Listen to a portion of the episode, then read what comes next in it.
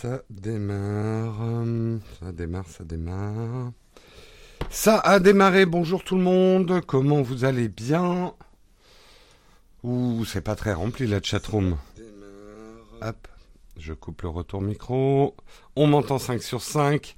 Salut Oleg, salut Samuel, salut Tom Tom, Seb, Gilles, euh, Jimmy, tous ceux qui arrivent. Bonjour à tous. On est vendredi. Hein C'est bientôt le week-end. Un peu de courage. Salut Laetitia. Allez, on commence tout de suite en remerciant les contributeurs du jour. Aujourd'hui, j'aimerais remercier Sébastien, Quentin, TMJ, Alexandre et Little Robot. Merci beaucoup à vous les contributeurs. Petit rappel, si vos cartes bleues arrivent à date d'expiration, n'oubliez pas d'aller les renouveler sur votre Tipeee si vous voulez continuer à nous soutenir. On a toujours autant besoin de vous. Hein. Ça n'arrêtera pas. Voilà. Grâce à vous, on peut continuer. Euh, grâce à vous, bah, Karina, elle est payée. voilà, c'est aussi simple que ça. Donc, euh, merci beaucoup à vous, les contributeurs. Euh, merci Samuel de mettre tous les liens vers la dernière vidéo et tout ça. Normalement, il va y avoir une nouvelle vidéo aussi aujourd'hui, plus petite. Hein, vous verrez, un, un autre truc. Il y a quelque chose qui arrive.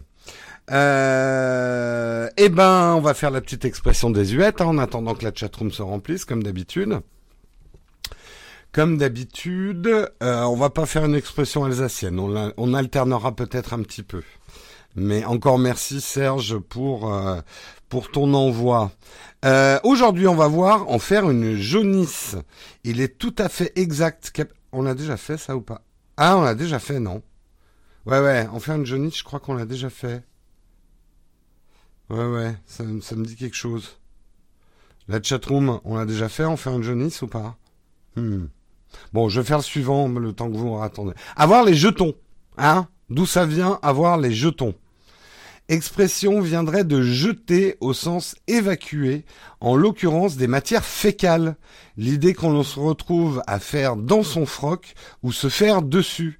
Aucun rapport avec le jeu et ses angoisses, donc, comme on aurait tendance à le penser pudiquement. Donc, en gros, avoir les jetons, c'est vraiment se chier dessus, littéralement. Voilà.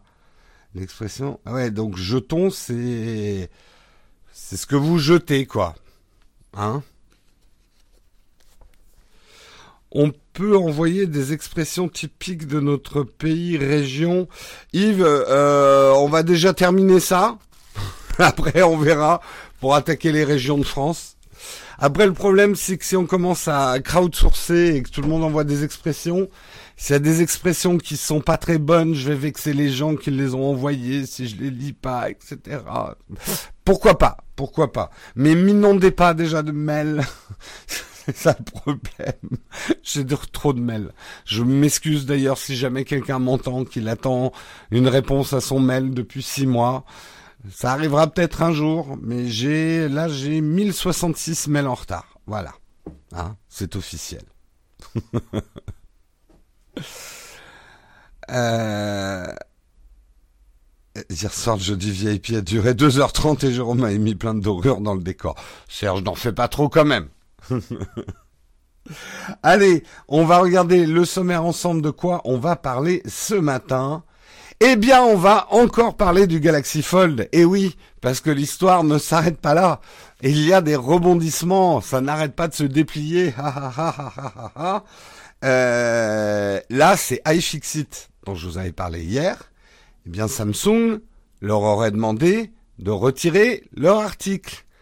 Ouh, que ça sent pas bon cette histoire. On commentera un petit peu. En fait, c'est pas exactement eux qui ont demandé directement à iFixit. Vous verrez, c'est un petit peu plus compliqué que ça. Mais il y a un bon potentiel pour euh, un petit peu de bad buzz sur un gros shitstorm avec une petite couche de, de Barbara Streisand dessus. Euh, quand tu penses aux propositions de ouf, de top boîte qu'il doit y avoir dans les 1066, tu m'étonnes. Tu m'étonnes.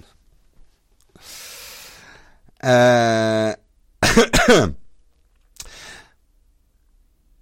Qu'est-ce que tu fais Qu'est-ce que tu fais tant pour pas avoir le temps, Dorian je fais des vidéos.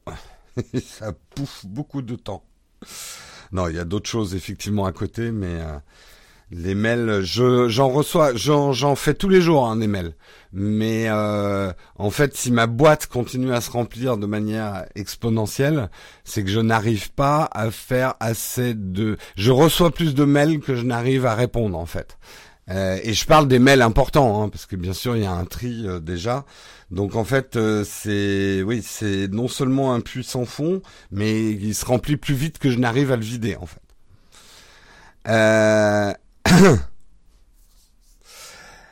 oh, c'est pas autant une question de saisie des mails, hein, Serge. Je pourrais les faire en dictée, mais il y a beaucoup de mails où il faut que je réfléchisse à des choses, il faut que je fasse des recherches, il faut que je réponde. Enfin, c'est pas si simple.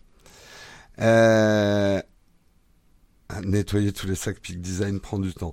Bah, si vous avez vu la dernière vidéo, vous avez peut-être quand même eu un petit aperçu du temps qu'il faut pour faire des vidéos. Ça vous commence à vous mettre peut-être, pour ceux qui n'imaginent pas le temps que ça prend, euh, ça commence à vous montrer un petit peu le boulot que ça prend, quoi. Allez, on continue. Là, on m'interrompt en plein sommaire. Euh, on va parler du redressement fiscal de Google. Eh bien, il est annulé. Il est annulé, c'est confirmé. Je vous expliquerai un petit peu pourquoi euh, cette histoire qui court depuis 2015 a été annulée par euh, le, le, le, la Cour administrative d'appel de Paris. Euh, on parlera également de Microsoft, Microsoft qui va super bien. Ils sont rentrés dans le club des trillionnaires compagnies avec 1000 milliards de dollars en bourse.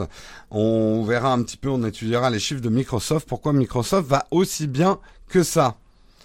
Euh, avec iOS 13, est-ce qu'on va avoir une souris sur l'iPad? C'est la grande question qu'on se posera en commentant cet article.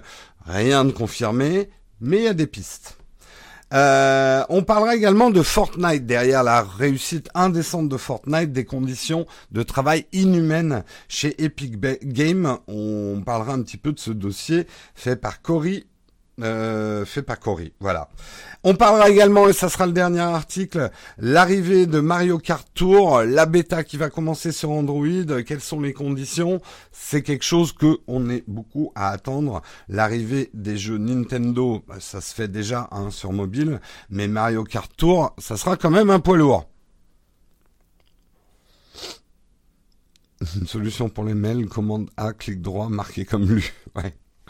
Ah, j'aimerais bien. Ah, c'est vrai que le, mail, euh, le, mail lu et traité, c'est une libération. Euh, allez, on va pouvoir commencer avec le premier article. Il y a quand même, oh, de 192 personnes se sont réveillées pour pouvoir suivre le Texcope. Voilà, il est trop chaud monté. On va commencer effectivement le, le nouveau rebondissement dans l'affaire du Galaxy Fold qui n'arrête pas de se déplier, blablabla, les jeux de mots, hein, on repassera, etc. Hein. Euh, Qu'est-ce qui se passe aujourd'hui? Pourquoi on parle encore du Galaxy Fold? Ça fait juste quatre fois qu'on en parle. Eh bien, il est arrivé quelque chose manifestement cette nuit, c'est que iFixit, donc le site qui hier a publié le, démantelage de euh, du Galaxy Fold, euh, l'a retiré. L'a retiré en précisant, euh, en précisant pourquoi il le retirait, que c'est une demande indirecte de Samsung de retirer ce, ce, démantèlement en fait de l'appareil. Euh, ils expliquent qu'en fait le Galaxy Fold qu'ils ont démonté leur a été fourni par un de leurs partenaires en qui ils ont confiance. Samsung a exigé à travers ce partenaire que iFixit enlève euh, le, démontage euh, du, Galaxy Fold. Euh, il précise iFixit qu'il n'était pas obligé de le faire d'un point de vue légal, mais ils l'ont fait pour pas que leur partenaire qui leur avait fourni le Galaxy Fold ait des problèmes avec Samsung. Donc quelque part, c'est une pression indirecte. Samsung n'a pas demandé directement à iFixit de retirer son article. De toute façon, ils n'ont pas le droit de le faire légalement. Mais ils ont fait comprendre par l'intermédiaire, voilà, du fournisseur du Galaxy Fold. Ils ont dit au fournisseur, en gros, si tu fais pas en sorte que iFixit retire l'article, t'auras plus jamais de smartphone Samsung. Oh la punition. Non, je pense qu'ils l'ont menacé d'autre chose. Je, il n'est pas exclu là. Après, on n'est pas dans les. Mais quand on nous prête, euh, quand on fait des prêts presse, on signe des contrats. Euh, il faut le savoir. Euh, on signe des contrats, on s'engage à un certain nombre de choses. Quand il nous arrive d'avoir des smartphones en avance par rapport à la sortie, euh, on signe ce qu'on appelle des NDA, des non-disclosure quelque chose. bref, un prêt presse, c'est un contrat. Même quand le smartphone nous est donné scandaleusement, euh, il y a des, contrats et puis il y a des contrats tacites hein, dans le rapport avec les marches, les marques. Euh, à mon avis, pour qu'ils enlèvent la vidéo, c'est que Samsung a payé le retrait. Je suis pas d'accord, Denis, parce que euh, c'est quand même la crédibilité d'iFixit là qui est en jeu. Je pense qu'il y a eu des menaces plus euh, plus sérieuses euh, et pas un paiement pour retirer une vidéo. Parce que ou alors le paiement il est très très cher. Euh, parce que ça coûte très cher à iFixit de retirer, ne serait-ce que par le manque de vues que le site va faire. Ça a un coût. Euh, c'est non-disclosure agreement. Oui, merci. Alors, il y a plusieurs manières de voir ce nouveau phénomène, mais c'est très dangereux là ce qui arrive pour, pour Samsung parce que euh, vous connaissez bien l'effet Barbara Streisand sur Internet. Plus on essaye d'empêcher que quelque chose se propage sur Internet, plus on met le feu aux poudres. Euh, plus on rajoute de l'huile sur le feu plutôt.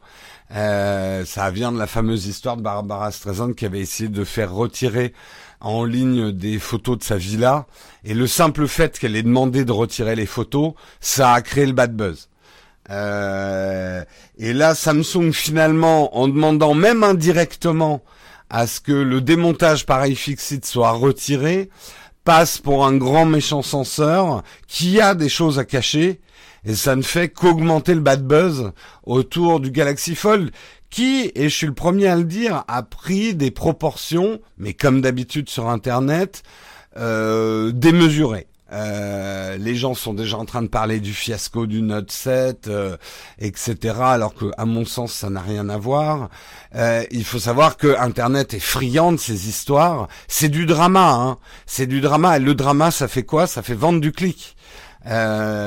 toutes, toutes les vidéos, moi je regarde sur YouTube et je ne jette absolument pas la pierre à mes confrères, collègues, machin, mais tout le monde y va de sa vidéo euh, Galaxy Fold euh, parce que ça génère de la vue, ça génère beaucoup beaucoup de vues. Il y a même, et ça c'était très intelligent de le dire de la part de Unbox Therapy, il disait la dernière fois que j'ai vu des vues pareilles sur des vidéos, c'est sur les iPhones.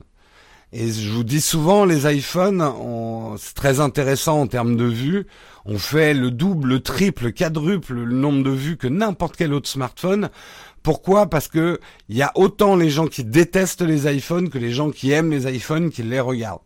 Et eh ben le Galaxy Fold ne laisse personne indifférent et même les haters vont regarder pour critiquer, etc. Donc ça génère énormément de vues, énormément de trafic, quoi.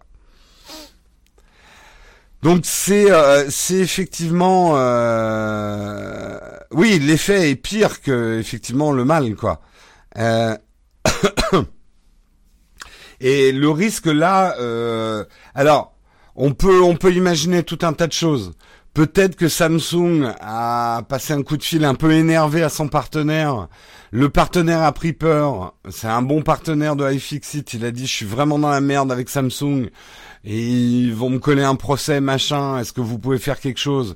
Et iFixit, comme c'est un pote à eux, ok, on enlève l'article, mais finalement l'effet est catastrophique pour Samsung, qui aurait mieux fait de... mais qui savait pas que ça allait avoir peut-être des répercussions comme ça. Euh, on, peut aussi euh, penser que euh, Samsung euh, est un peu échaudé parce que ils aimeraient avoir le temps de revoir la copie du Galaxy Fold, mais que avec une publication pareille, ben voilà. Ce que précise iFixit, c'est qu'ils vont remettre en ligne un, un, teardown, enfin leur démontage, quand ils auront leur propre modèle de Galaxy Fold. Donc ils auront un Galaxy Fold par un autre moyen. Manifestement, qui, qui, qui, sera moins moins la pression. Donc, ça sera en ligne. De toute façon, comme vous savez, sur Internet, les choses ne disparaissent jamais vraiment, puisque on peut bien évidemment aller consulter euh, l'article sur les archives, euh, les Internet Archives. Si vous si vous allez sur Flipboard et que vous trouvez l'article dont je dont je c'est un article de, de Verge, euh, il y a le lien vers les archives Internet de de l'article. C'est qui le partenaire? J'en sais rien, Julien. On aura probablement encore des histoires, mais là, effectivement, vous voyez comme une histoire peut prendre des proportions énormes. Euh, avec pour ça, il faut un certain nombre de facteurs. On a un smartphone pour le coup, vraiment révolutionnaire, et c'est un mot que je n'aime pas employer à la légère, puisque c'est ce que je vous ai dit sur Galaxy Fold. Pour moi, ce n'est même plus un smartphone, c'est une nouvelle catégorie d'engin. Euh, on a une grande marque que certains aiment détester. On a des concurrents féroces, il faut pas l'oublier. Euh, il y a aujourd'hui des concurrents qui aimeraient bien grappiller beaucoup de parts de marché à Samsung. Euh, faut, si on part dans des théories du complot, on peut se dire qu'il y en a qui tirent les ficelles derrière. Euh, vous avez effectivement des sujets croustillants qui génèrent énormément de vues sur les médias. Euh, et quelque part, le fait même que je vous en parle ce matin est un indice. Pourquoi ça fait quatre jours qu'on en parle du Galaxy Fold? Pourquoi The Verge fait son cinquième, son dixième article sur Galaxy Fold? Il faut toujours se poser cette question-là. C'est parce que ben voilà, ça fait beaucoup de lectures, ça fait beaucoup de vues sur The Verge. C'est pour ça que vous allez voir, tout le monde va parler de cette histoire aujourd'hui. Lien de l'article, merci Samuel.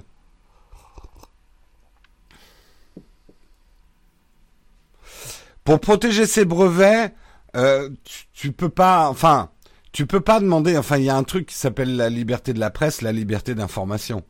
Tu ne peux pas demander à un site qui démonte n'importe quel appareil euh, de euh, ne pas publier les images. Les brevets, c'est autre chose. Mais tu peux pas interdire à quelqu'un de montrer les entrailles de ton produit à partir du moment où il est sur le marché. Alors, c'est peut-être là où effectivement il y a un truc. Euh, officiellement, le Galaxy Phone n'est pas sur le marché. Samsung a décidé de le retirer du marché et d'annoncer ultérieurement une autre date de sortie.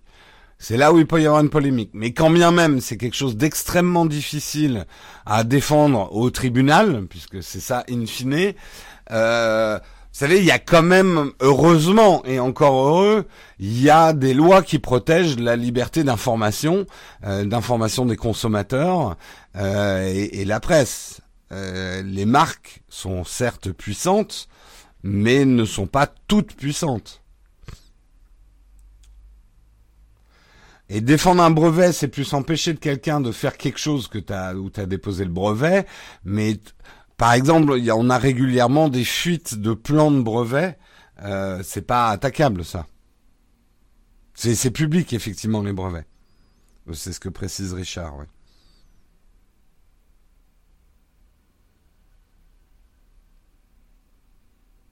C'est dur pour un pro Apple d'avouer que Samsung fait un bon produit. C'est peut-être c'est peut-être pas au point, je plaisante pas pour le Pro Apple. Oui, non, non, mais euh, je d'abord jamais dit non plus que c'était un bon produit. Manifestement, il a des problèmes. Aujourd'hui, est-ce qu'on peut décemment sortir un produit qui n'est pas résistant à la poussière et à l'eau? Sous preuve de, confirmation, hein, entre guillemets, l'enquête suit son cours. Euh, non, c'est pas très raisonnable de la part de Samsung. Après, moi, ma lecture du truc depuis le début, je vous dis, Samsung ne sort pas le Galaxy Fold pour le vendre. Euh, Samsung a sorti le Galaxy Fold pour dire à, tous les constructeurs de smartphones, on maîtrise, achetez-nous des écrans souples, on a des systèmes de charnière, en gros on a de la techno à vous vendre. C'est là où est le vrai argent sur ce produit-là. C'est pas dans les 2000 euros que valent le truc. Franchement. Enfin, c'est comme ça que je vois et que j'analyse la situation. Voilà, voilà. Donc, euh, affaire à suivre encore. Hein. Euh, on n'a pas fini d'entendre parler du Galaxy Fold, hélas, pour euh, Samsung. Mais c'est vrai que là, si jamais ils ont demandé quand même le, le retrait de l'article, ils risquent de le payer très très cher. Allez, on continue. Parlons de redressement fiscal. Non, je ne vais pas parler de, de, Macron. Euh, on va parler de l'annulation du redressement fiscal de Google qui a été confirmé. Et oui, ça va vous choquer. Hein Moi aussi, je peux faire de la putaclic. Euh, la Cour administrative d'appel de Paris qui a été saisie, qui, qui été saisie qui a été saisi en juillet 2017 par le ministre des Comptes publics, a confirmé jeudi l'annulation du redressement fiscal infligé par l'État français au géant américain Google. Moi, je vous dis, juste, je fais une aparté, je trouve ça très rassurant euh, qu'il y ait des contre-pouvoirs en France qui fonctionnent. Hein. L'État français euh, euh, impose quelque chose, eh bien, il y a une cour administrative qui dit, ben non, non, non, non, parce qu'ils ont, ils ont suivi la loi, Google. Après que la loi soit bonne ou pas, c'est presque un autre sujet, mais les juges ont rejeté la thèse de l'administration fiscale que la SARL Google France était placée sous la dépendance de la société Google Ireland Limited et que ses salariés disposaient des pouvoirs leur permettant de conclure des contrats au nom de la société irlandaise. Euh, la Cour a estimé au contraire que les locaux et le personnel de la SARL Google France n'étaient pas à la disposition que de la société française pour son activité propre dans le cadre du contrat de prestation de services la liant à la société irlandaise. Euh, en gros, ce qu'a dit la Cour des... avant de dire ah mais c'est dégueulasse, Google paye pas ses impôts et tout ça. On peut, on peut, et je suis le premier à dire qu'il faut effectivement euh, revoir la copie de euh, de la fiscalité euh, sur ces grands groupes internationaux en Europe. Je suis le premier à le dire. Mais pour moi, la Cour administrative a fait son boulot. C'est pas parce que on pense que quelque chose doit être fait que ça nous met au-dessus des lois. Euh, la cour justement administrative a regardé les procédures. Je rappelle quand même qu'il y a une saisie dans les locaux de Google France. Euh, je m'en souviens très bien. J'y étais pas, hein, mais je m'en souviens très bien. Euh, et, et voilà, et que la cour finalement administrative dise au, à l'État français. Vous avez peut-être raison hein, d'attaquer Google, mais la manière dont vous avez attaqué, non, euh, Google a, est resté dans les clous. Euh, voilà, la cour a dit le montage est nickel, on est bien niqué, je confirme. voilà, c'est ça. En gros, euh, la, cour a dit bah non, Google a respecté la loi. Euh, elle a fait les choses, enfin c'est dans les procédures. Après que les procédures, c'est là où il faut et, et quelque part c'est encourageant que ça fonctionne comme ça. Euh, que les lois soient injustes, c'est une chose. Est-ce que ça nous permet alors la loi doit être quelque chose de vivant et justement j'espère que ça va engendrer une dynamique, qu'on va revoir les lois européennes. Euh, mais euh, ça, ça n'empêche qu'il faut respecter la loi. Voilà. Google intouchable, non, on n'en est pas là non plus. Simplement, la manière dont l'État français a voulu attaquer Google n'était pas la bonne. Ils l'ont fait d'une manière qui, d'un point de vue administratif, euh, ben Google s'est défendu et Google a gagné. C'est c'est pour ça que dans ce genre de truc, je comprends hein, la première émotion, c'est de se dire mais mais ils sont coupables, Google, ils payent pas assez d'impôts et je suis d'accord avec vous. Mais après, c'est tout le système juridique et comment les choses doivent fonctionner dans une société. C'est pas parce qu'on pense très fortement que quelqu'un est coupable que ça nous dispense euh, ben, du système judiciaire. Sinon, c'est le Far West. Hein, L'État français sort son colt et pan pan pan Google. Et c'est après, c'est la fête du slip. bah Google est malin. C'est ce qu'il y a de difficile dans ce débat-là. Euh, je le dis, euh, j'ai l'impression de me répéter tout le temps. Est-ce qu'on peut reprocher à une société de faire de l'optimisation fiscale? Non. Est-ce qu'on peut reprocher à une société de faire de la dissimulation fiscale? Oui. La frontière est parfois très mince. Parce qu'effectivement, Google, ils sont intelligents. En tout cas, ils ont des bons conseillers fiscaux qui vont trouver les failles des lois que nous, les peuples d'Europe, euh, ont fait voter. Euh, donc la responsabilité, pour moi, elle est quand même vachement dans le système fiscal euh, dans lequel on est. Et j'ai beaucoup de mal à reprocher à Google de bah, de vouloir payer le moins d'impôts possible. Euh, c'est tout à fait normal que les sociétés payent des impôts. Euh, mais je trouve ça aussi normal que les sociétés essayent de payer le moins d'impôts possible. C'est des questions de rentabilité d'une entreprise. Une entreprise n'est pas une association à but non lucratif euh, pour aider les pays à, à remplir leur trésor national. C'est au pays et à l'Europe aussi d'avoir un meilleur système fiscal s'ils estiment qu'il y a de l'abus. Euh, moi, c'est comme ça que je vois les choses.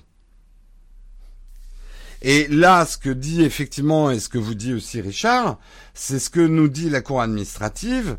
La loi actuellement fiscale fait qu'il y a un Google en Irlande qui conclut des contrats publicitaires en France, et ils ont le droit, on est dans la communauté européenne, euh, et que les, les bâtiments et les employés de Google France ne sont pas une manière détournée pour Google Irlande de venir faire les affaires euh, sur le territoire français, qui les soumettrait à une fiscalité française spécifique. Et que... Oula, merde. Oh putain, j'ai failli me, me tuer les doigts. Ah J'ai mis un tabouret aujourd'hui pour pas couiner, mais la vis a lâché. Merde, merde, merde. Euh, Excusez-moi. Petit problème technique. Bon, bah, on va reprendre la chaise qui grince, hein. La malédiction des chaises. Hop. Putain, mes doigts, ils sont passés à ça d'être coupé. J'ai vraiment acheté des chaises de merde. Ikea, c'est bien pour certains trucs, pour les chaises, je recommande pas forcément. Hein, voilà. Accident direct. Euh, je suis maudit des chaises, ouais. Appelez le, 112, personne en détresse de chaise.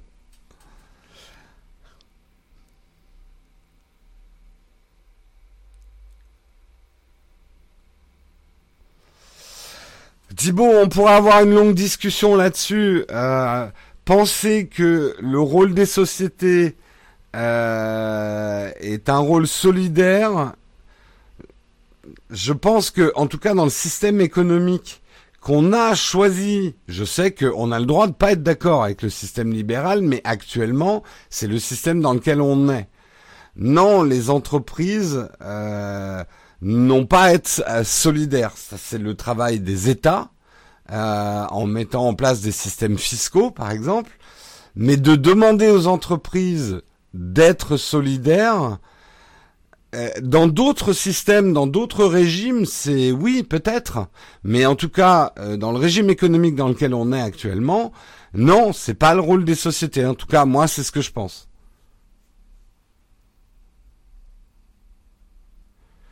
Euh, je pense que c'est naïf de penser que les entreprises sont là pour avoir un rôle solidaire. Et en plus, elles l'ont hein, quand même le rôle solidaire. mais voilà, c'est à l'État de, de, mettre en place des systèmes pour euh, que les entreprises payent leurs impôts et que ça contribue à la solidarité de l'État. Voilà.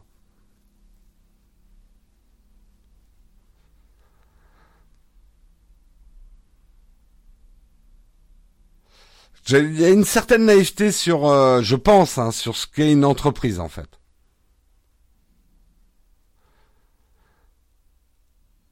Le complotisme Samsung a essayé d'éliminer. Non, mais on m'éliminera pas à coup de tabouret.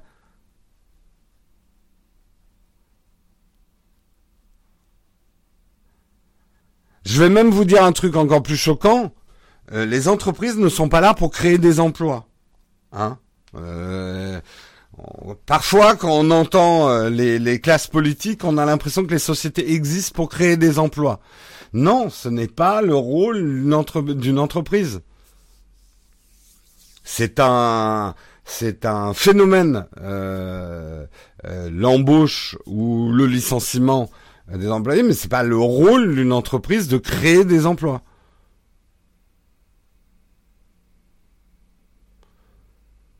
Voilà, une entreprise, elle est faite pour bah, faire euh, de, enfin contribuer à l'économie en créant des produits ou des services et les vendre et par ça euh, être rentable et ensuite de faire du profit et d'investir. Je parle des sociétés vertueuses. Le problème c'est que bien souvent on n'a qu'en tête des sociétés non euh, vertueuses. On ne pense qu'aux escrocs. Et oui, il y en a dans les entreprises.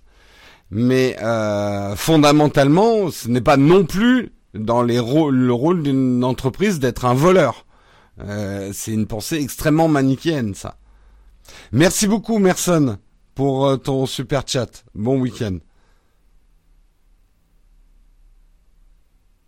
Voilà, la création d'emplois est un effet dû à l'augmentation de l'activité d'une entreprise. Et le, licenciement, c'est... Alors après, euh, mais de toute façon, ça pourrait être des discussions. Est-ce que le système est juste? C'est pas ce que je suis en train de dire. Euh, est-ce que le système des actionnaires qui prennent tous les sous et que ça crée des licenciements, il est juste? C'est pas ce que je suis en train de dire non plus. Simplement, c'est le système économique dans lequel on est actuellement. Il faut le changer, mais c'est pas aux sociétés à se changer. Euh, c'est aux États et donc à nous de changer le système si on n'est pas content du système.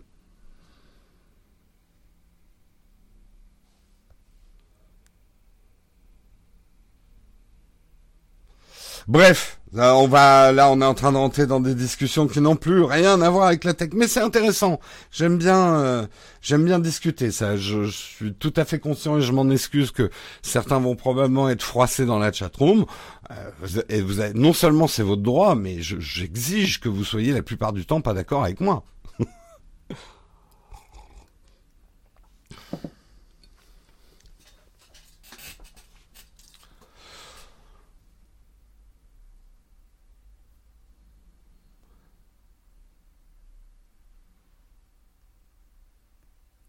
Oh non, alors là, Michel, tu te trompes. Si demain j'avais la possibilité d'engager de payer 20 personnes, mais en gagnant autant d'argent, le ferais-tu? Plus d'ennuis pour le même résultat? Je te garantis que si je pouvais, là, comme ça, avoir 20 employés, j'aurais beaucoup moins d'ennuis. Aujourd'hui, moi, mais après c'est moi. Aujourd'hui, l'activité euh, que j'exerce, euh, et là je suis hyper honnête, il faudrait 5 personnes pour faire dans de bonnes conditions le travail qu'on fait actuellement et pouvoir augmenter notre productivité. Je suis très très loin de dégager assez d'argent pour pouvoir employer cinq personnes.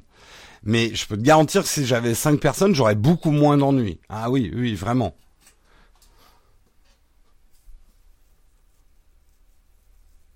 Donc, mais là, après, ça c'est moi. Hein.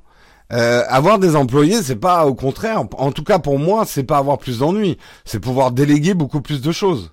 Aujourd'hui, moi, mon problème, c'est qu'il y a beaucoup trop de postes qui sont concentrés sur moi dans l'activité que j'exerce.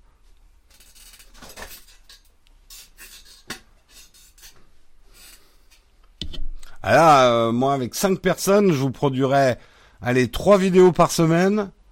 Je pourrais faire les Texcopes dans bien meilleures conditions.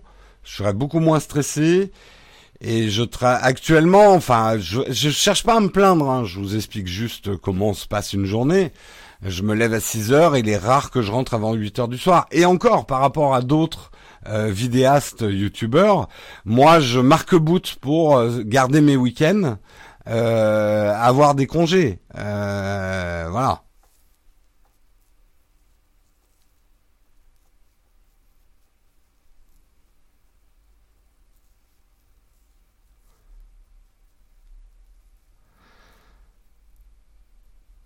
Après, euh, ouais, bon, bon, c'est d'autres discussions. Euh, je comprends ce que tu veux dire. Tu veux dire si si on dégageait exactement le même résultat, on raisonne pas comme ça en entreprise, parce que potentiellement, si j'avais cinq personnes, j'accepterais d'avoir les mêmes résultats financiers qu'aujourd'hui, parce que je sais qu'avec cinq personnes, potentiellement, je vais augmenter la productivité de l'entreprise. Et voilà. Après, je suis quelqu'un qui aime bien créer de l'emploi. Ça me fait kiffer de créer de l'emploi. Ça, c'est clair.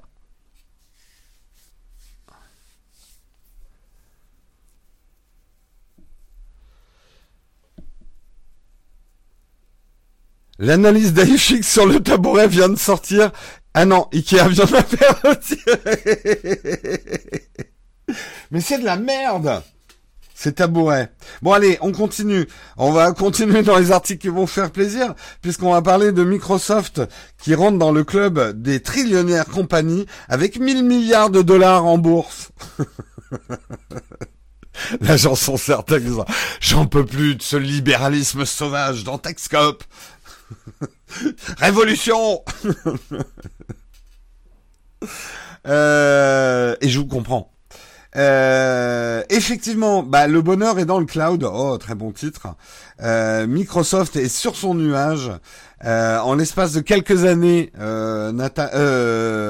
Satya Nadella, le président directeur général de Microsoft, c'est vrai qu'il est arrivé à, à, insuffler une nouvelle dynamique dans Microsoft. Reconnaissez-le, on n'a plus du tout l'image de Microsoft qu'on avait il y a dix ans. Euh, moi, je me souviens à l'époque Microsoft Big Brother, le grand méchant qui faisait que des produits de merde, euh, etc. Bon, on peut pas dire. Moi, j'ai pas une vision de Microsoft qui réussit tous ses produits non plus. Hein. Ils continuent à faire de la merdasse aussi, mais ils font des bons trucs. Ils innovent. Euh, ils sont, ils sont plus cool, quoi. Ils sont, ils sont plus hype. ils sont plus sympathiques quand même, Microsoft.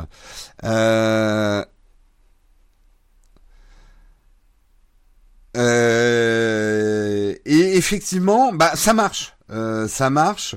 Euh, l'exploit de rendre Microsoft cool, ça marche. La firme de Redmond affiche une santé de fer avec des revenus en hausse de 14% à 30 milliards de dollars au premier trimestre 2019 pour un résultat net de 8 de 8,8 milliards de dollars en hausse de 19%. Une performance saluée par les investisseurs. La valeur de l'entreprise a brièvement dépassé les 1000 milliards de dollars en bourse, faisant ainsi rentrer Microsoft dans le club très fermé des trillionnaires, des trillionnaires compagnies. Donc euh, le chiffre d'affaires effectivement, alors quels sont les secteurs de Microsoft qui ont augmenté? La division productivité processus qui comprend Office, euh, Dynamics 365 s'est élevé à 10,2 milliards de dollars en hausse de 14%, mais c'est bien la branche d'Intelligent Cloud Azure qui porte les résultats en atteignant les 9,7 milliards de dollars, soit une hausse de 22%. Euh, il faut rappeler que effectivement dans cette division de cloud, il y a la suite bureautique Office 365 euh, qui voit ses abonnements augmenter sensiblement et le réseau social LinkedIn dont les revenus ont bondi de 27%. Donc très bonne idée pour Microsoft d'avoir racheté euh, LinkedIn. Même la division Personal Computing, qui comprend notamment les produits Surface et Windows, est sur un nuage en affichant une croissance de 8%. Hein Peut-être que Naotech a un petit peu aidé en faisant des vidéos de surface. Hein Coucou Microsoft Hein Voilà. J'ai fait passer un message silencieux.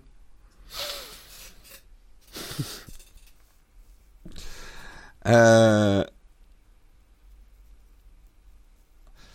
Euh, Microsoft est devenu de moins en moins grand public. Disons que je sais pas s'ils sont devenus de moins en moins grand public, puisque quand même Windows est sur la plupart des ordinateurs dans le monde, mais ils ont beaucoup renforcé euh, leur gamme pro et l'offre cloud surtout euh, est devenue assez importante. Tu as une bonne image de Microsoft parce que tu n'utilises aucun de leurs produits. J'avoue, bah, je le dis, hein. De toute façon, Microsoft, il m'appelle plus. Alors, m'en fous, je peux le dire. Si vous regardez bien les vidéos, il y a deux choses que j'ai dites qui sont importantes. J'ai dit, la surface, c'est un super hardware. Son problème, c'est Windows. Et quand j'ai parlé du Shadow PC, j'ai dit, ça marche super. Son problème, c'est Windows. Euh, mon Windows me fait toujours des nouvelles fonctions aléatoires tous les jours, ça n'a pas changé depuis 98. Même, euh, même chose ici. Mais je demande même pas qu'ils me lâchent un chèque, mais qu'ils m'appellent quand ils sortent une nouvelle surface après toute la pub que je leur ai fait pour pas un rond. Ils m'ont même pas laissé une surface, ils m'ont même pas donné un putain de produit.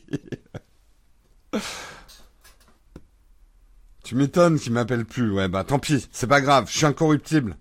Vous m'aurez pas avec une Surface Go. De toute façon, qu'est-ce que vous que je foute d'une Surface Go actuellement? Bref. Euh... non, mais après, euh, on, rigole, mais euh, nous, on regarde ça avec le prisme euh, de, de fans de tech et on aime bien taquiner Microsoft. Oui, je pense que Windows a toujours des problèmes. Euh, maintenant, c'est quand même bien mieux qu'en 98, hein, je le reconnais aussi. Euh, mais il y a plein d'autres produits. Enfin, je trouve quand même que Microsoft a, montré qu'ils avaient une capacité d'innovation. Enfin, l'image de Microsoft il y a 10 ans, moi, je voyais ça comme des ronds de cuir, quoi. C'était la vieille boîte. Euh, c'était des gros méchants qui vendaient des, des Word tout buggés hyper chers. Je sais pas, ouais, moi j'ai l'image d'un Microsoft plus cool avec des offres cloud, Azure qui fonctionnent bien en entreprise, ont sorti des produits Surface qui sont sympas, bon même si les premiers étaient à chier. Euh, euh, voilà, on suit avec beaucoup plus de plaisir une keynote Microsoft aujourd'hui qu'on, euh, je sais même pas si on s'intéressait aux keynote Microsoft il y a 10 ans quoi.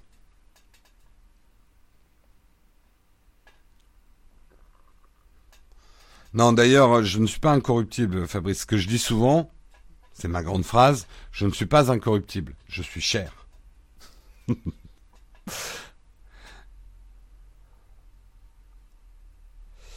Euh, bah, Eric, on pourra avoir une très longue discussion là-dessus. Euh, je suis complètement d'accord avec toi. Surface, d'un point de vue hardware, est un meilleur produit que les MacBook Air.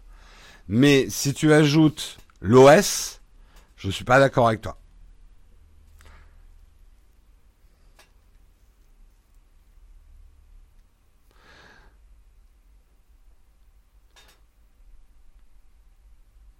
Donc, euh, mais au niveau hardware, je suis d'accord avec toi. Au niveau hardware plus software, je suis pas d'accord avec toi.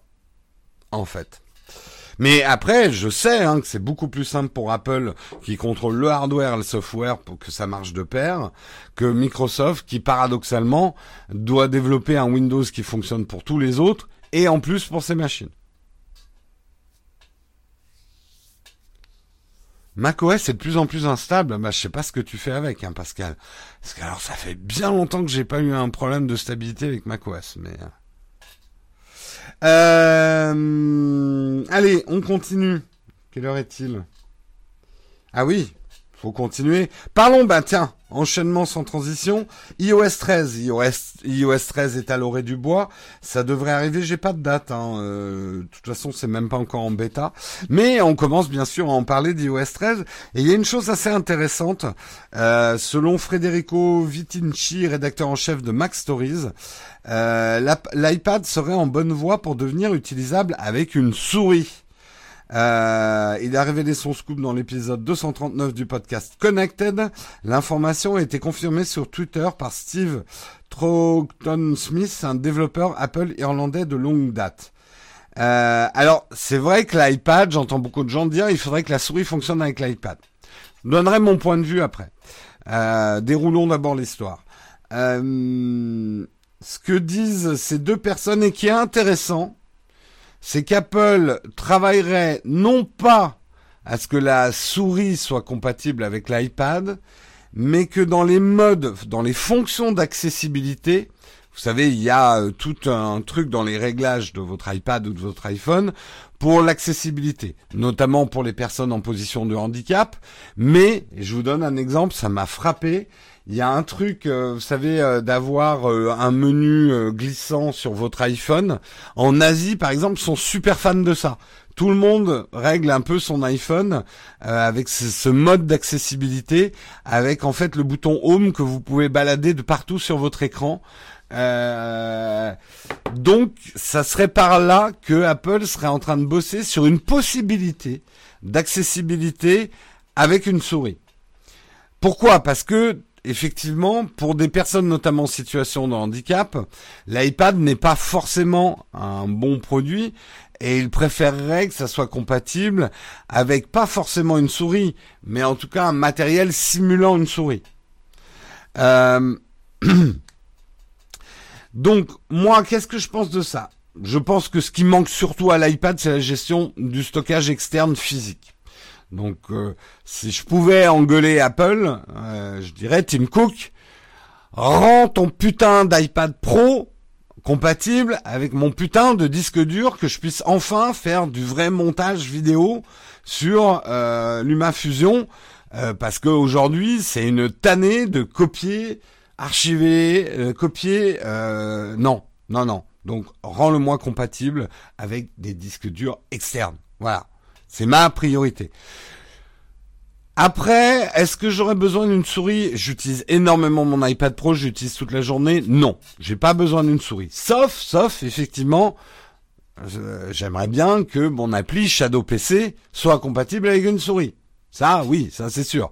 Pouvoir jouer avec une souris et un clavier à tous mes jeux vidéo sur l'iPad, parce qu'aujourd'hui c'est un des problèmes de Shadow PC sur iOS, c'est qu'il faudrait une compatibilité. Donc moi en fait, ce que je voudrais, c'est pas que l'iPad fonctionne avec une souris, parce que je me vois mal aller cliquer sur euh, les icônes euh, de d'iOS avec une souris. Mais que Apple permette aux développeurs de rendre certaines applications compatibles avec une souris externe, je suis pour, mais 100% pour. Voilà. En gros, c'est ça. Euh, après, vraiment, parce que j'utilise l'iPad tous les jours, l'iPad n'a pas besoin euh, de système de, pointage supplémentaire et ça rendrait les choses confuses. Mais attention, je suis pas en train de dire que l'iPad ne bénéficierait pas d'une souris dans certains logiciels, dans certaines apps. Je suis juste en train de dire qu'iOS n'a pas besoin de souris. Mais ce qui est intéressant, c'est que on sait que euh, Apple est en train de travailler sur le Project Marzipan, qui est effectivement le, la prise en charge, euh, le, portage des applications iOS sur Mac et pas l'inverse. Parce que c'est ça qui est important. En fait, c'est plus macOS qui est en train de cIOSiser que ce vieux fantasme de mettre macOS sur un iPad qui pour moi serait un contresens. C'est pas l'iPad n'est pas un device pour faire fonctionner macOS tel que macOS euh, euh existe aujourd'hui. Par contre, que je puisse retrouver mes applications favorites euh, iOS sur macOS, ça, ça m'intéresse énormément.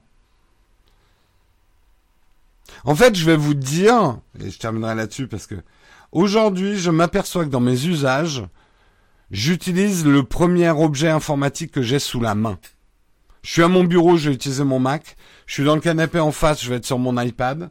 Souvent, quand je suis à mon bureau, j'utilise et l'iPad et le Mac pour faire deux trucs différents. Donc, j'utilise finalement l'iPad comme un deuxième ordinateur ou un deuxième écran. Si je suis en mobilité, il y a, en fait, aujourd'hui, pour moi, il est de plus en plus insupportable euh, d'être obligé d'aller sur une machine spécifique pour faire une tâche spécifique.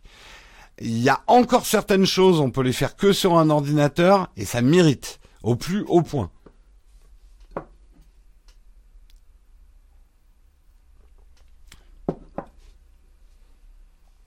Je suis pas en train de dire que les ordinateurs vont disparaître par rapport, mais euh, c'est ce que je vous ai dit dans tous mes tests d'iPad. Il y a plein de gens qui n'ont plus besoin d'un ordinateur. Ça veut pas dire qu'on n'a plus besoin d'ordinateur. Faites pas dire ce que j'ai pas dit. Les iPads ne remplaceront pas les ordinateurs. Les iPads remplaceront les ordinateurs pour certaines personnes, mais pas pour tout le monde. Ça dépend complètement du travail que vous demandez à votre objet informatique.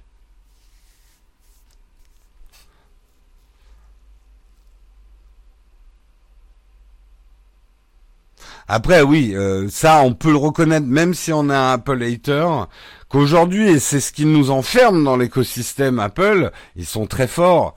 Euh, ne serait-ce que le, le système de, de pouvoir faire des copier-coller entre tous les devices, ça marche très bien. Et on se pose plus de questions, quoi. Ça marche. En fait, voilà, une bonne pub pour Apple aujourd'hui, c'est Apple, ça marche. voilà, c'est, je sais pas comment vous dire les choses autrement, mais pour moi, c'est l'argument principal qui fait que je continue à utiliser des objets qui sont en retard technologiquement par rapport à d'autres, ben parce qu'ils marchent. Voilà. Ils sont sans surprise.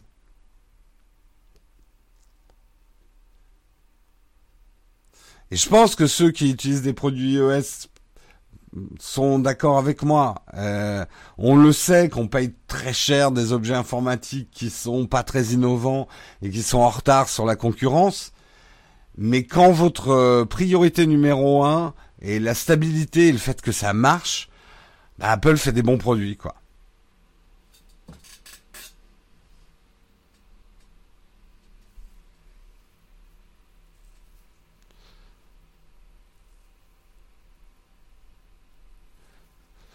L'editing vidéo sur un iPad, c'est moins fluide que sur un ordinateur. Euh, Zuber, personne t'a fait la démo de LumaFusion. Hein. Moi, mon iPad rame beaucoup moins que mes ordinateurs euh, pour traiter des fichiers de la même taille, du 4K, 10 bits et tout. LumaFusion, il les avale, quoi. C'est hallucinant. Euh, après, c'est une autre manière de travailler ton montage. Ça demande à réapprendre en fait une manière de faire du montage.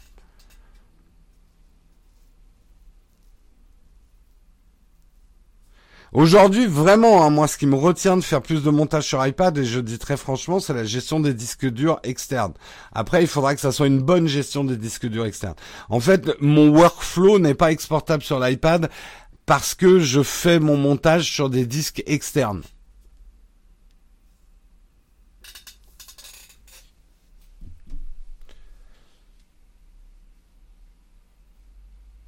Voilà, voilà. Il reste deux articles et huit minutes. Petit coup de pression. Allez, on split sur les derniers articles. Euh, on va parler rapidement effectivement de Fortnite. Ce que vous savez peut-être pas, c'est que derrière le succès, euh, ben, le gros carton effectivement euh, de ce jeu, eh bien des conditions de travail inhumaines chez Epic Games. En fait, on sent bien dans cet article et je vous invite à le lire parce qu'il est assez intéressant que que Epic Games a été pris un petit peu par surprise par le succès énorme, gigantesque euh, de, euh, de Fortnite. Fortnite n'est pas un jeu où une fois qu'on a sorti euh, la version plus ou moins finie du jeu, après il y a moins de boulot. Au contraire, ce qu'on commence à appeler dans la profession les jeux services, c'est des jeux qui doivent créer du contenu tout le temps, puisque tout leur business, puisqu'ils sont basés sur la gratuité, tout leur business vient de vous inciter à acheter des nouveautés cosmétiques dans leur jeu, hein, des nouvelles danses, des nouveaux costumes, des nouveaux trucs. Et pour ça, il faut continuellement abreuver euh, vos, vos clients potentiels de nouveautés, leur faire envie. Euh, c'est un énorme business hein, aujourd'hui, mais qui demande un travail hallucinant. Et euh, justement, des, euh, des, témoignages anonymes commencent à fuiter de chez Epic Games. Les gens font des semaines de 70 à 100 heures, n'ont pas pris de week-end depuis très longtemps. Et euh, vous voyez, ça, ça peut être des phénomènes dans des entreprises qui sont extrêmement toxiques pour le droit du travail. Et j'ai bien connu hein, ces problèmes-là dans des agences de publicité. Euh, c'est un peu l'effet d'entraînement.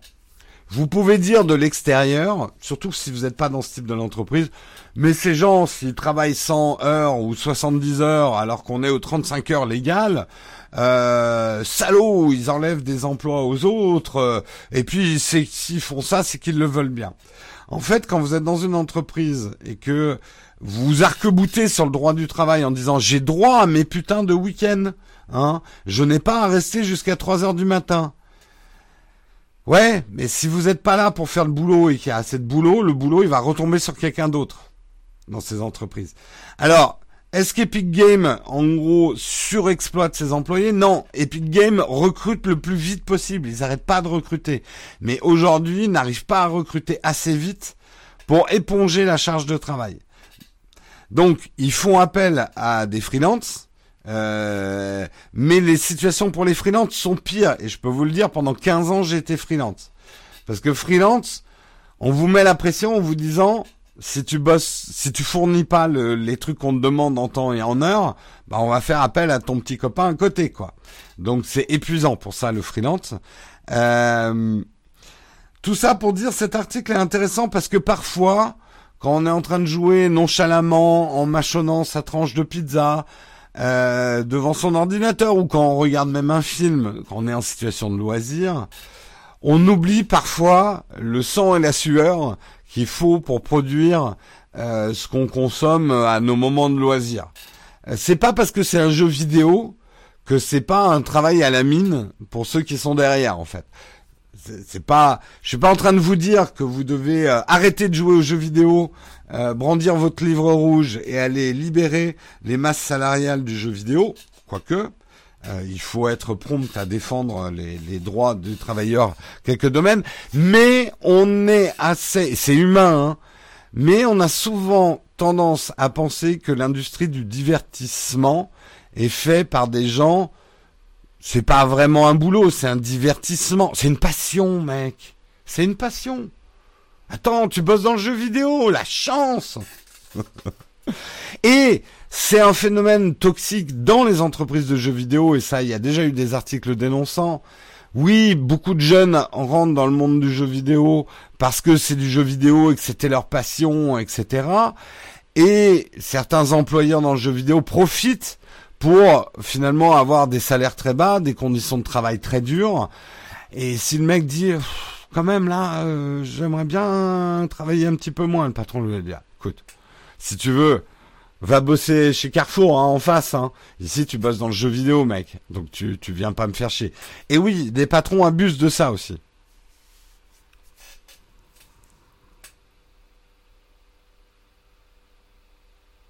À ce moment-là, tu réduis la charge de travail. Non, Benjamin, ça marche pas comme ça. Ça marche pas comme ça. Aujourd'hui, euh, le, marché du jeu vidéo de service, si tu réduis la charge de travail, si Epic Games, eh ben ils, ils vont ils vont avoir des problèmes. Ça va plus marcher. Un concurrent va les rattraper, va les dépasser. Euh, euh, tu peux le regretter, mais faut pas oublier qu'il y a une concurrence.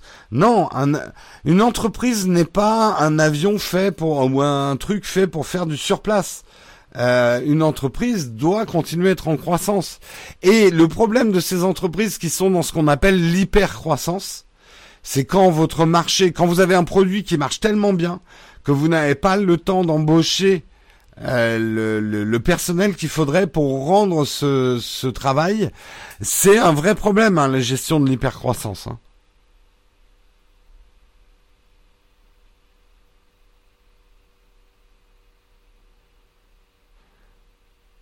Euh, Si, si, c'est comme aller à la mine, ça concerne pas que Fortnite, Satisfactory aussi. Ouais, on entend quand même de plus en plus d'articles quand même sur l'industrie du jeu vidéo où tout n'est pas rose, hein, loin de là. Hein.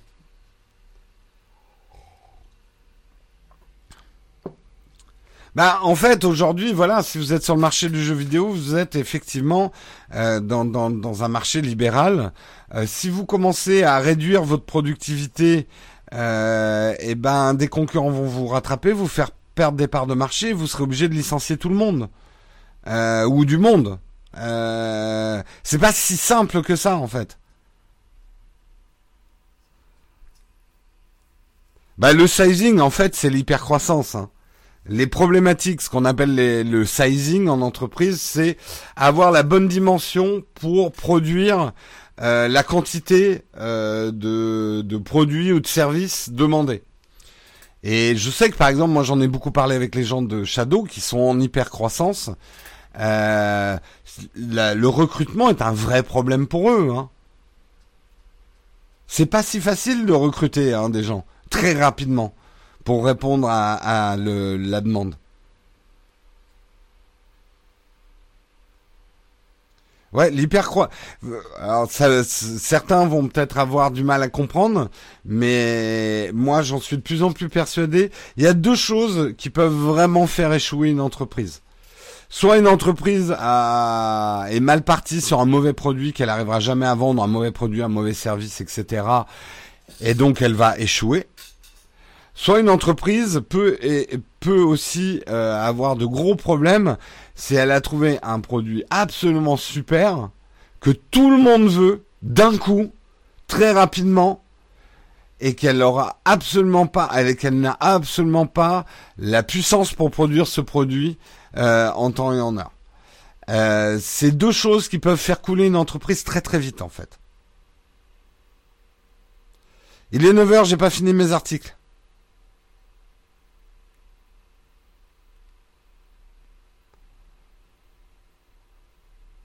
C'est ça le problème d'équipe. Ils sont sur le marché de gros hits coup sur coup avec Fortnite et Satis. Ouais. Et ça peut vous sembler bizarre, mais parfois il faut craindre le succès. le succès, euh, il faut. En fait, le succès ne vaut que si tu arrives à y répondre. Si vous produisez le produit le plus malin du monde, le plus intelligent, le, au meilleur prix, vous allez avoir de gros problèmes si vous n'arrivez pas à le fournir en quantité nécessaire.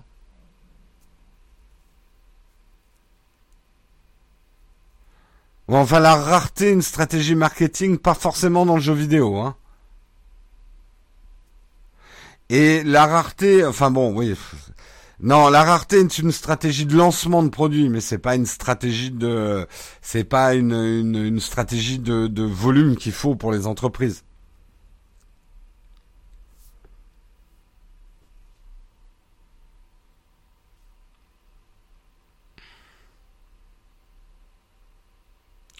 Comment faire connaître son entreprise pour avoir des clients en début d'activité? Communication, marketing, on n'a rien inventé depuis l'invention du commerce. Hein, euh. tu peux avoir un très bon produit, tu peux, mais si tu n'as pas un bon marketing, si tu n'as pas une bonne communication, il y a, y a plein, plein, plein d'entreprises qui avaient des très bons produits qui n'ont jamais réussi. Donc, en tout cas, dans tes budgets, euh, quand tu crées une entreprise, ne néglige pas ta com et ton marketing, loin de là. Bon, allez, on fait le dernier article rapidement, puisque je suis très en retard. On va parler de Mario, on reste dans le jeu vidéo puisqu'on va parler de Mario Kart Tour. Nintendo officialise une bêta sur Android. Certains sont surpris parce que il avait plutôt été annoncé sur iOS euh, lors de la dernière keynote euh, Apple. Euh, bah non, là il décide de faire la bêta sur Android, un tant mieux pour Android. Euh, ça devrait arriver une bêta fermée donc sur Android. ça devrait avoir lieu du 22 mai au 4 juin 2019, donc ça va être un laps de temps assez court. Euh, sachant que les dates sont susceptibles de changer, Nintendo ne communiquera pas sur le contenu en amont et précise que certains appareils ne seront pas compatibles avec l'application. Euh, comme toutes les bêtas, Mario Kart Tour servira à améliorer l'application. Euh, j'ai des mauvaises nouvelles par contre, c'est qu'il ne semble pas y avoir de bêta prévue en Europe et sur iOS. donc Nintendo France n'a pas répondu, mais a priori ça serait une bêta qui serait réservée aux États-Unis. Euh, donc, euh, donc voilà. Je sais et j'imagine dans la chatroom que vous êtes beaucoup à être excités. Euh, non, Zuber, un YouTuber n'est pas un produit, mais les vidéos qu'il produit sont des produits, oui. Moi, je parle d'ailleurs souvent de mes produits en parlant de, mes vidéos.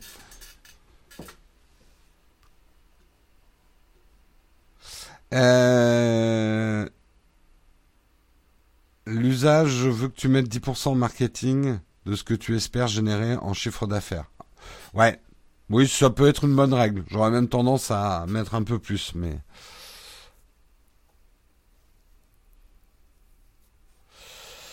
Donc voilà, Mario Kart, c'est une bonne nouvelle ou vous en foutez hein, Vous l'attendez avec impatience, la chatroom, réagissez Ouais, Mario Kart Tour Alors moi, je suis pas du tout un joueur de Mario Kart Tour, je préfère vous prévenir. Euh, les rares fois où j'ai joué, je suis très mauvais à ce type de jeu.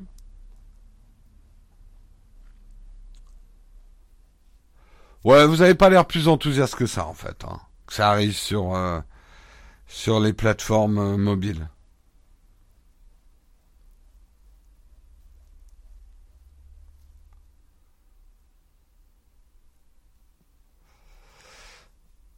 Bah, si vous voulez une chaîne intéressante sur le marketing, je vous conseille vivement, mais très vivement, tiens, petit conseil euh, YouTube, euh, c'est Marketing Mania, c'est ça la chaîne de comment il s'appelle déjà? De Stan Leloup. Marketing Mania. Allez voir sa chaîne. Lui, c'est un bon. Hein. C'est vraiment un très très bon. Et c'est les vidéos qu'il fait sont super intéressantes. Hein. C'est vraiment pas du marketing chiant, euh, euh, parce qu'il y a du marketing très très chiant. Hein. C'est une science qui peut être très très chiante le marketing. pour mettre fadé des, des gros livres de théorie marketing. Mais lui, non, il va vous faire des trucs super cool sur le marketing. Euh, bah, la, dernière que j'avais citée, euh, il analyse le, le phénomène PewDiePie et c'est vachement intéressant.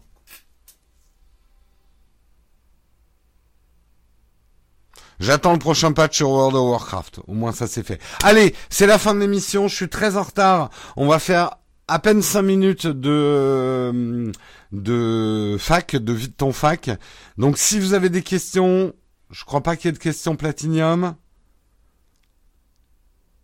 Oui, c'est lui, Marketing Mania, euh, Olek. Pas de questions Platinium. Si vous avez des questions, on va faire ça jusqu'à 9h11. Donc si vous avez des questions pour moi ce matin, on y va. Go, go, go. Il y en a qui sont en train de taper frénétiquement. Ah, j'ai pas fini ma question. La question la plus courte sera la meilleure.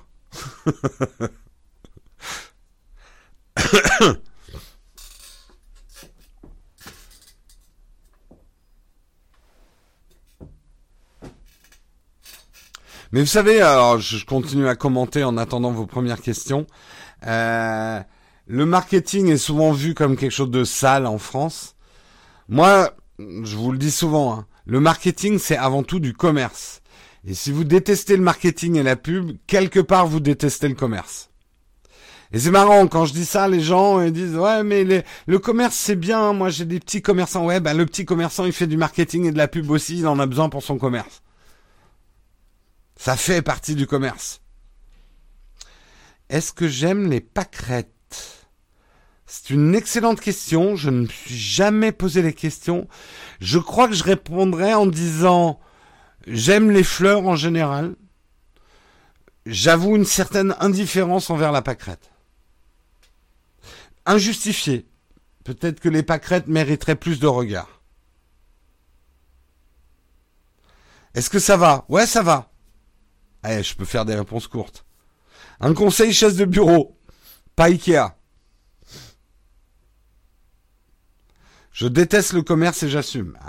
Au moins, tu vas jusqu'au bout de ton idée, hein, Edmondson. Tu es pour que le commerce n'existe plus.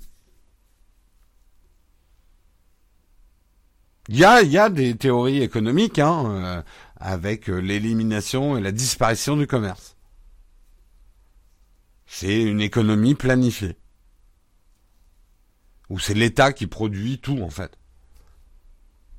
Est-ce que je suis thé ou café? J'aime les deux. Euh, j'ai besoin quand même de mon café le matin, donc je dirais quand même plus café. Mais j'aime les deux. Pourquoi vous vous moquez souvent du 15e Le 15e n'existe pas. Alors non, bah, pour ceux qui débarquent, je sais même, je sais même plus. Euh, je crois que je suis, il y a ces genre de private joke qui, c'est comme le requin, le requin guêpe hein, dans, dans Texcope. C'est des private jokes, je suis désolé pour ceux qui sont pas là depuis le début. C'est des trucs qui ont émergé un jour et qui sont restés, ça a collé quoi. Pour un amateur, quel GoPro euh, conseilles-tu? Elle est chère, mais la dernière est excellente. Euh, vraiment, la dernière est excellente. Sa stabilisation est très bonne.